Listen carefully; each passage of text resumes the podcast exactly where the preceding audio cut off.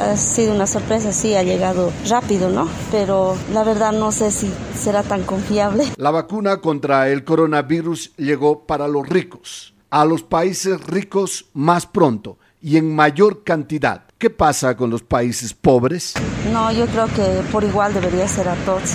No debería haber ricos ni pobres, ¿no? Todos necesitamos de las vacunas. Es bueno que ya estén las vacunas ya en Sucre, eh, así sea la lentitud que haya, que haya pasado y bueno, estando aquí ya deberían... Según estudios internacionales, la Unión Europea tendrá vacunas para al triple de su población. Canadá tendrá vacunas para cinco o seis veces la cantidad de su población. ¿Cómo y cuándo llegará a los países pobres? Hasta fines de año los países pobres solo podrán inmunizar, vacunar al 20% de su población. Eso es injusto. Bueno, la verdad no tengo mucha expectativa porque no se han hecho las pruebas como, dice, como normalmente dicen que una vacuna debe durar más o menos más de dos años en su experimento.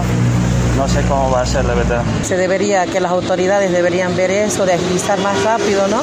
Y así poder también este, evitar este, muchas, este, muchos contagios, muchas este, muertes, ¿no? Que hoy en día se está viendo mucho por, por este tema de la pandemia, ¿no? Que cada vez este, se pone un poco más complicado, grave. La gente en las calles lamenta que los ricos tengan más rápido, más pronto y los países pobres tengan una vacuna demorada. Ha sido una sorpresa, sí, ha llegado rápido, ¿no? Pero la verdad no sé si será tan confiable. La gente en las calles observa, por ejemplo, que Chile tenga la vacuna en unos cuantos millones y ya no más. Lamenta que a Bolivia llegue a cuenta gotas, una tabla de salvación que llega a paso lento. Hasta ahora, 20.000. Desde Sucre, Iván Ramos, periodismo que cuenta.